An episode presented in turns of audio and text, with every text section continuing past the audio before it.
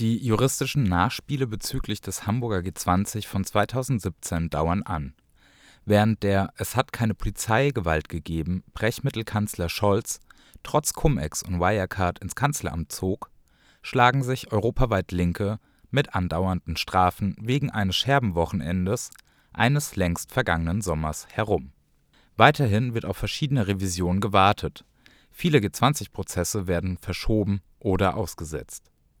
Im Elbchaussee-Verfahren, einem Prozess gegen fünf Jugendliche, denen unter anderem Randale in einem Villenviertel vorgeworfen wird, gab es im Dezember Neuigkeiten. Mit Beschlüssen der Ablehnung mehrerer Revisionsbestrebungen auf beiden Seiten wurden unter anderem die 36 Monate Haft gegen Luik bestätigt. Die einzige vom BGH zum 13.12. angenommene Revision betraf die zwei Offenbacher. Hier befand die Staatsanwaltschaft, wie bei allen anderen auch, dass die verbüßte Strafe zu gering sei. Für Luik bedeutet das, nach etwa zwei Jahren in Teilfreiheit und einem endlosen Gerichtsprozess, dass er in den nächsten Wochen oder Monaten für einige Zeit in den Knast zurück muss. Nach 16 Monaten im Hamburger Knast läuft nun ein Antrag seiner Anwältinnen Teune, Kempf und Weyers, die Haft in sein Herkunftsland verbüßen zu können. Derzeit arbeitet Luik in einem Gärtnereibetrieb in Lothringen und ist nach der vielen Zeit noch immer empört über die Repression. Ja, so ich war äh, ein Jahr und vier Monate in Untersuchungshaft, Untersuchungshaft in äh, Hamburg für G20-Gipfel. Äh, und jetzt, ich weiß, äh, seit 13, 12, äh, dass ich muss noch einmal gehen äh, für 20 Monate. Und äh, das ist komplett äh, verrückt. Mhm. Und äh, ja, aber besser in Französisch. Du, du sprichst super Deutsch, aber äh, sagen wir mal, wir machen es auf Französisch und ja. übersetzen das dann. Très bien. Ok, bon, bah, tu as déjà commencé à, à résumer un peu le, la, la situation euh, Jo, du hast ja schon damit begonnen, die Situation zusammenzufassen. Was dich damals ins Gefängnis gebracht hat, waren die Proteste gegen G20. Willst du noch mehr erklären, was dir in dieser Prozedur vorgeworfen wird? Es geht in der Strafe vor allem um die Elbchaussee, eine der wohlhabendsten Straßen in Hamburg. Es ist ein besonderer, sehr spezieller Vorwurf, da es sehr stark eine kollektive Dimension bekommt, bei der alles, was bei der Versammlung passiert ist, mir und vier weiteren Angeklagten umfassend zur Last gelegt wird. So sind wir jetzt für allen Sachschaden der Demonstration verantwortlich zu machen. Eine Million Euro in 20 Minuten und 19 verbrannte Autos. Und selbst wenn wir nicht diesen konkreten Straftaten zugeordnet werden, werden wir, werden wir der Komplizität beschuldigt. Dafür habe ich, ich glaube, zwei Jahre gekriegt. Die anderen werden tatsächlich nur beschuldigt, dort mitgelaufen zu sein, was wirklich außerordentlich ist. Ich bin beschuldigt, da noch etwas aktiver gewesen zu sein, mit einem Böller, der in eine Bank flog. Ich habe zu den Vorwürfen keine Aussagen gemacht, da ich die kollektive Beschuldigung ablehne. Ich wäre im Zweifel darauf eingegangen, wenn sie von der Kollektivstrafe abgerückt wären. Etwa, indem ich bewiesen hätte, dass ich nicht vor Ort war. Ich denke, diese juristischen Auffassungen sind sehr gefährlich und können auch später dazu dienen, die Rechtsprechung auszuweiten und immer mehr in Richtung Kollektivstrafen bei Demos und vor Gerichten zu gehen. Diese Auffassungen müssen wir uns entgegenstellen. Das Hamburger Gericht hat dich damals zu drei Jahren Haft verurteilt. Was war die Forderung der Staatsanwaltschaft? Wie ist das Ganze vonstatten gegangen? Du warst ja letztlich schon 16 Monate im Knast jetzt. Aber wie war der Weg dorthin? Was war die strafrechtliche Auseinandersetzung? Du wurdest zuerst in Nancy verhaftet und wurdest dann lange weggesperrt, weit weg von deinen Leuten. Also der Staatsanwalt wollte vor allem die Idee einer Demonstration zerschlagen. Für ihn hat es sich um eine organisierte kriminelle Bande gehandelt mit paramilitärischem Vorgehen. Er hat argumentiert, eine Person in dieser Demonstration habe Stiefel getragen, Stiefel der Marke Ranger. Also war eine paramilitärische Organisation am Werk. Das wurde letztlich abgeschmettert, aber er hat vier Jahre und neun Monate gefordert. Dies hat er auch in der Revision gefordert. Auch diese Revision wurde abgelehnt, so wie meine Revision auch. Es gab eine erste Durchsuchung bei meinen Eltern im Mai 2018. Es handelte sich um eine koordinierte Razzia in der Schweiz, in Spanien, in Frankreich und in Deutschland. In Spanien und in Frankreich haben sie damals niemand gekriegt. Ich war damals auf der SAT in Notre-Dame-des-Landes. Ich war dort ein paar Tage zuvor kontrolliert worden, also wusste die Polizei, wo ich bin. Aber die Hausdurchsuchung musste dennoch stattfinden, auch wenn sie wussten, dass sie mich dort nicht finden würden. Sie war ja europaweit koordiniert. Da habe ich dann entschieden, mit einem Text, ich wähle die Flucht, zu erklären, dass ich mich nicht der Justiz stellen werde. Ich fand diese Verfahren völlig maßlos und ich habe auch gesehen, dass ich viel riskieren würde. Es gab eine mediale Propaganda rund um den G20-Gipfel.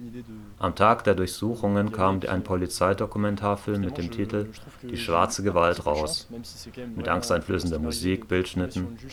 Es war eine kriminalisierende und die Demonstranten und Demonstrantinnen entmenschlichende Produktion.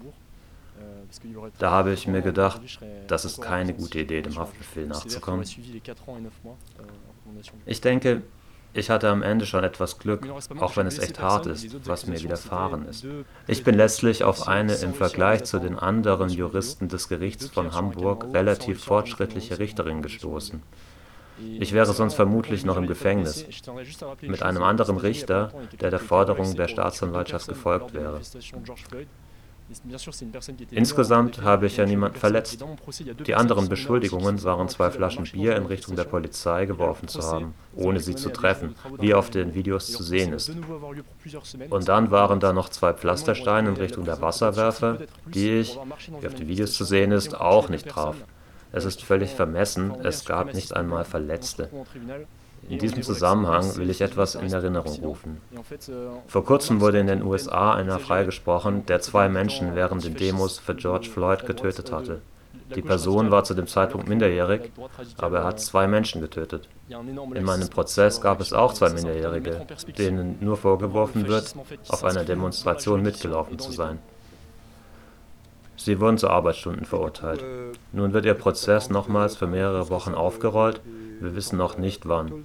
Sie werden möglicherweise zu Bewährungsstrafen verurteilt, vielleicht zu mehr. Knast wegen des Mitlaufens in einer Demo. Und dann befindet einer von der White Power Bewegung sich nach dem Töten zweier Menschen vor Gericht und wird freigesprochen. Klar, das ist in den USA, aber das ist immer noch die gleiche westliche Welt. Wir merken, dass es oft übertriebene Strafen gegenüber etwa Antifas gibt. Gegenüber Linksradikalen wird hart durchgegriffen, während man milde gegenüber Rechtsradikalen walten lässt. Es ist wichtig, dieses Verhältnis zu betrachten. Also nochmal, um es für die Hörerinnen und Hörer in Erinnerung zu rufen, du wurdest dann im August 2018 im Hause deiner Eltern verhaftet. Du hast danach 16 Monate gesessen und du konntest dann vor bzw. während dem Prozess aus dem Knast. Das war dann im Winter, im Dezember 2019. Und der Prozess hat sich dann bis Mitte des Jahres gestreckt. Nun bist du für zwei Jahre wieder draußen, nach dieser Zeit im Knast und dann in Teilfreiheit will die Justiz dich erneut einsperren. Es gab einen gerichtlichen Beschluss am 13.12. Vielleicht willst du uns hierzu noch mehr erzählen. Du musst die Haftepisode nicht weiter vertiefen, wenn du nicht möchtest. Was außerordentlich ist, ist, dass dieser Prozess im Dezember 2018 angefangen hat und dass er bis Juli 2020 dauerte. Ich habe über 70 Tage Prozess gehabt, mit teilweise Pausen von bis zu zwei Wochen. Während dem Verfahren gab es eine Menge bourgeoiser Zeugen, die berichtet haben, was sie auf der Elbchaussee sahen. Es gab viele Polizeizeugen, deren Berichte teilweise vollständig erfunden waren. Das wurde von der Richterin bei immerhin fünf Zeugen festgestellt. Was wirklich hart war, war immer wieder vor die gleichen Leute zu treten, um verurteilt zu werden für Handlungen, die ich nicht mal unbedingt selbst verwirklicht habe. Aktionen, die die Frucht einer Demonstration waren. Ich denke auch, dass die Repression so heftig ist, weil es sich um eine Straße der Reichen handelt. Es gab viele andere Demos, wo die Idee der gemeinschaftlichen Straffälligkeit und der gemeinschaftlichen Schuld nicht so relevant waren. In der französischen Geschichte ist das ein Mechanismus, der während der Anarchistengesetze, dem Loi Scélérat, angewendet wurde. Da wurden Schriftsteller, Leute, die sich auf bestimmte Aktionen positiv bezogen, in der gleichen Art behandelt als wenn sie die Aktion durchgeführt hätten. Das sind Dinge, bei denen wirklich aufgepasst werden muss und gegen die wir kämpfen müssen. Daher bin ich sehr wütend. Ich habe zwei ziemlich offensive Prozesserklärungen gemacht. Nun, um noch auf den Knast einzugehen. Ich war im Haus A. Das Haus A ist ein schreckliches Gebäude, über 200 Jahre alt. Zu den Bedingungen. Du bist 23 Stunden von 24 in einer Zelle. Es darf zweimal die Woche geduscht werden. Um 6.45 Uhr morgens muss die ganze Etage ran. Es sind 25 Leute für vier Duschen in insgesamt 30 Minuten. Es gibt keine Wechselsachen, also keine Klamotten. Bis meine Sachen ankamen, hat es über einen Monat gedauert. Ich schrieb meinen Eltern, dass ich Sachen brauche. Ich habe dann 50 Unterhosen auf einmal gekriegt. Dann konnte ich die beim Hofgang an meine Mitgefangenen verteilen. Die hatten ja das gleiche Problem. Normalerweise bleibst du maximal für einen Monat in Haus A. Danach wirst du in andere Gebäude verlegt, denn es ist eigentlich eher ein Gebäude für die Ankömmlinge. Ich war aber länger in diesem Gebäude gefangen, weil meine Verfahrenskomplizen, mit denen wir uns nicht begegnen sollten, in den anderen Gebäuden eingesperrt waren. Das war die Begründung. Gut, ich konnte diese Unterhosen verteilen. Die hatte ich in den Taschen und das sprach sich rum. Also kamen immer wieder Leute und sagten, hey, hast du noch eine Unterhose übrig? Ich hatte auf einer Knastmauer diese Inschrift gelesen. If you help someone, you help yourself. Dieser Satz hat mir im Gefängnis viel Kraft gegeben. Ich war schon in einer privilegierten Situation. Ich habe viele Briefe bekommen, viel Unterstützung, ich hatte auch kein Schamgefühl in Bezug auf die G20-Proteste, an denen ich teilnahm. Ich wusste, dass es so viel Solidarität gab. Und demgegenüber die G20, die Waffenhändler. Gut, das braucht nicht vertieft zu werden, schufte eben. Ich fühlte mich jedenfalls tugendhafter als ein Erdogan, ein Trump oder Saudi-Arabien, die ja auch da waren. Ich hatte also keine Schuldgefühle. Das Knastsystem schafft es manche Leute sehr negativ zu beeinflussen. Da sind dann Schuldgefühle, dass sie etwa von der Familie zurückgewiesen werden. Es sind viele Leute aus sozial benachteiligten Verhältnissen. Leute, die vielleicht etwas gedealt haben, um ein bisschen Geld zu verdienen. Das hat mich wirklich erschüttert. Ich hatte schon dazu gelesen oder in linken Zusammenhängen solche Geschichten gehört, aber das dann zu sehen, kaum Leute aus dem Mittelstand, überhaupt keine Menschen aus reichen Verhältnissen. Nicht etwa Leute wie ein Scholz oder andere, die nie in den Knast gehen, obwohl sie es eigentlich müssten. Nun, dadurch, dass wir uns mit diesen Leuten im gleichen Kontext wiederfanden, bin ich vielen dieser Menschen ein Stück weit auf Augenhöhe begegnet. Du findest dich an der gleichen Unterdrückung wieder, an einem Ort, an dem du vom Staat als Scheiße definiert wirst. Das hat zu Begegnungen geführt. Wenn ich etwa in einem ärmeren Viertel unterwegs bin, außerhalb der Haft, komme ich mit den Leuten nicht so schnell in Kontakt, da ich aus einem Mittelschichtshaushalt komme. Da ich nicht Deutsch sprach, war ich auch in der Situation eines ausländischen Gefangenen. Das hat die Begegnung mit einigen Personen dort eher erleichtert. Da waren wundervolle Menschen dabei, denen jedoch viel Leid widerfährt. Ja, euh, dieses Haus A ist wirklich scheiße. Viele BIPOC-Menschen, die ich traf, sagten, die Schließer seien Nazis. Das ist ein Fakt, den ich mehrfach hörte. Auch wenn ich das selber nicht so erlebt habe, habe ich die verachtenden Blicke der Wärter erlebt.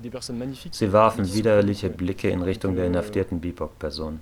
Ich habe gesehen, wie manche von ihnen herumgeschubst wurden, nur weil sie während dem Einschluss euh, noch ein Buch in der Zelle des Nachbarn suchten. Ich habe echt sehr harte Dinge gesehen. Für nichts. Es gibt wirklich eine Verachtung des Menschen im Knast. Euh, Einige von ihnen drehen durch. Sie fragen, warum werden immer wir kontrolliert? Es sind mega viele Leute auf der Straße, die Bullen fahren vorbei. Ich habe gerade jemanden Weed verkauft und ich werde kontrolliert. Nicht etwa der Weiße, der gerade Gras gekauft hat. Es gibt solche Straßen in Hamburg, eine Straße nahe der Elbe. Ich weiß nicht mehr, wie sie heißt. Da war auch die Welcome to Hell Demo. Das ist verrückt in dieser Straße. Wenn die Bullen vorbeifahren, verstecken sich die BIPOC-Leute in Eingängen oder Läden. Ich habe das erlebt, als ich draußen war. Derweil gehen alle Weißen ganz gemütlich umher. Es gibt ein systematisches Racial Profiling. Und weil viele der Betroffenen schon eh schwerer einen Job finden, ticken halt manche. Und dann gehen sie in den Bau. Sechs Monate wegen zwei Gramm Gras, weil es das zweite Mal war. Diese Verachtung zu sehen, das ist einfach unfassbar. Ja, ich könnte noch viel erzählen. Ja, wir können noch mehr darüber reden. Es ist wirklich super, uns deine Erfahrungen anzuvertrauen. Ich denke, es ist auch für andere Menschen, die Repression erleben, wichtig. Erfahrungen durch jemanden, der es lebt, der daran arbeitet und der sich mit dieser politischen Klarheit mitteilt. Knast als solches ist ja auch in der Gesellschaft oft ein Tabuthema. Also über diese Gefühle, auch über die Schuld und die Scham zu reden. Auch über die Funktionsweise des Gefängnissystems, über die Repression, die funktioniert und die Menschen beschädigt. Ich wünsche mir, dass du viel Kraft hast, um das abzuwehren. Also du konntest jetzt nach diesen 16 Monaten wieder raus. Du warst jetzt ja quasi zwei Jahre in einer Art Halbfreiheit, da ja immer noch die Drohung im Raum steht, in den Knast zurückkehren zu müssen. Jetzt gab es neue Entwicklungen in den letzten Wochen. Möchtest du das nochmal erklären? Also, am 13.12. gab es einen Beschluss zu den Revisionsverfahren.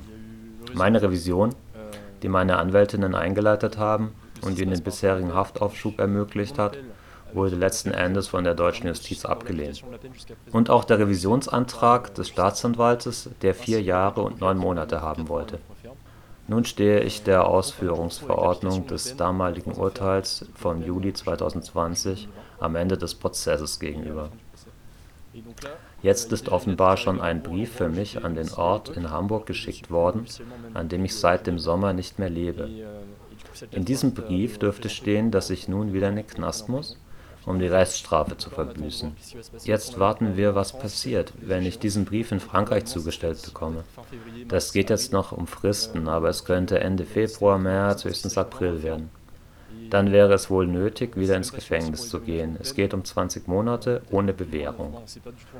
Und auch was Hafterleichterung betrifft, ist alles unklar. Es könnte theoretisch nach acht bis neun Monaten um sein, aber das ist sehr dynamisch, eine Grauzone mit wenig Klarheit. Persönlich geht es mir gerade eher gut. Die Situation treibt mich gerade an, weil es mich empört. Ich würde gerne etwas teilen. Ich habe vor kurzem Blutuntersuchungen machen lassen. Da wurden mir einige Fragen gestellt. Unter anderem wurde ich gefragt, ob ich schon mal im Gefängnis war. Ich habe ja gesagt und die Person von der Blutabnahme war völlig schockiert. Sie fragte, warten Sie mal kurz, so sehen Sie ja gar nicht aus. Gut, das ist natürlich etwas öde, so ein oberflächliches Urteil, aber gut, egal. Dann fragte die Person, was haben Sie denn getan? Ich habe gesagt, es ging um die Demos bei G20. Die Person fragt, was für Demos bei G20? Waren Sie im Knast? Wie lange denn? Ich so, 16 Monate. Und die Person, wie lange? Ich, ein Jahr und vier Monate. Was? Und ich muss vielleicht nochmal 20 Monate rein. Wie, 20 Monate?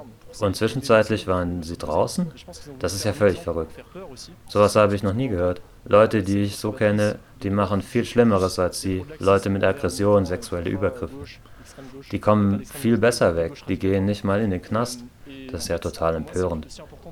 Es war keine besonders politisierte Person, keine Person, die da viel darüber nachgedacht hatte. Das war klar und das spricht mich an. Die Tatsache, dass sie sich gerecht haben mit hoher Repression. Aber drei Jahre ohne Bewährung für diese Tatvorwürfe, das gehört angeprangert. Dem muss sich widersetzt werden. Die Justiz wollte auch Exempel statuieren, um Angst zu erzeugen. Diesen Diskurs hört man viel aus der rechten und konservativen Ecke. Es würde zu lax vorgegangen, es bräuchte ein härteres Vorgehen gegen die Linksextremen, äh, die Linksradikalen, pardon.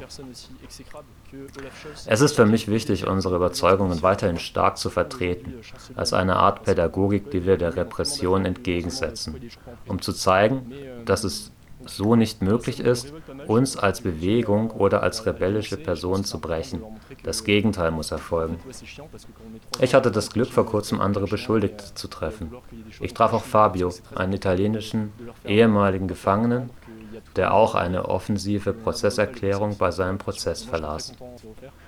Wir würden gerne ein größeres Treffen anstoßen, eine Konferenz, um über die Repression zu reden und darüber, was wir auch mit den Anwältinnen zusammen erlebt haben. Es ist für mich wichtig, weiter zusammenzukommen, der Repression zum Trotz.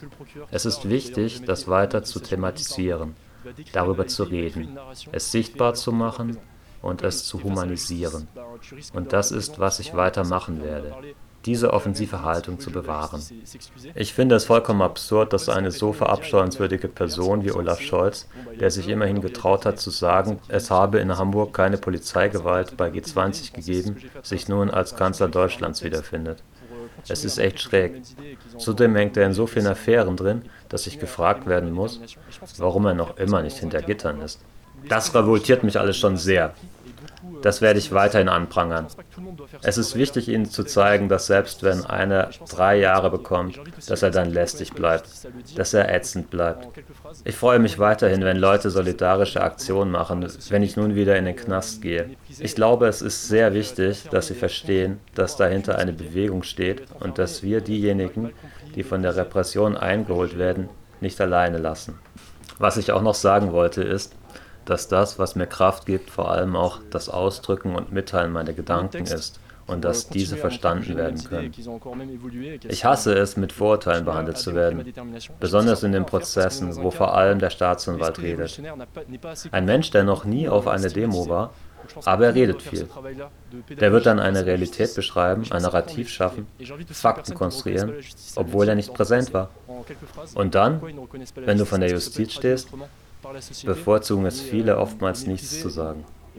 Oder sogar noch mehr auf das Spielchen einzugehen und sich zu entschuldigen, in der Hoffnung, milde behandelt zu werden. Und dann, medial und in der populären Vorstellung dabei rüberkommt, ist, entweder die Person hatte Angst oder Sie hatte keine Idee. Das sind dann wohl Leute, die kommen nur her, um Bullen zu batschen oder so. Mich interessiert es, eine Idee, Gedanken zu entwickeln und das habe ich mit meiner ersten Prozesserklärung gemacht. Ich werde weitere Texte machen, um zu unterstreichen, welche Ideen ich weiterhin habe und dass diese sich auch weiterentwickeln. Ich will auch meine Entschlossenheit zeigen. Ich glaube, es ist wichtig, das zu machen, weil wir noch in einem Rahmen sind, in dem der revolutionäre Geist oftmals stigmatisiert und noch nicht besonders gut verstanden wird. Diese Arbeit von Pädagogik gegenüber der Justiz muss natürlich nicht jeder machen, aber ich finde das Erklären wichtig. Und ich lade auch alle dazu ein, die die Justiz nicht anerkennen, dies mit ein paar Sätzen in den Prozessen zu verdeutlichen. Schweigen kann nämlich durch die Gesellschaft fehlerhaft interpretiert und verachtet werden. Ich will lieber eingesperrt sein und verstanden werden oder mich zumindest erklärt haben. Das ist mir lieber, als unter Vorurteilen zu leiden, eingesperrt zu sein, unverachtet und missverstanden zugleich.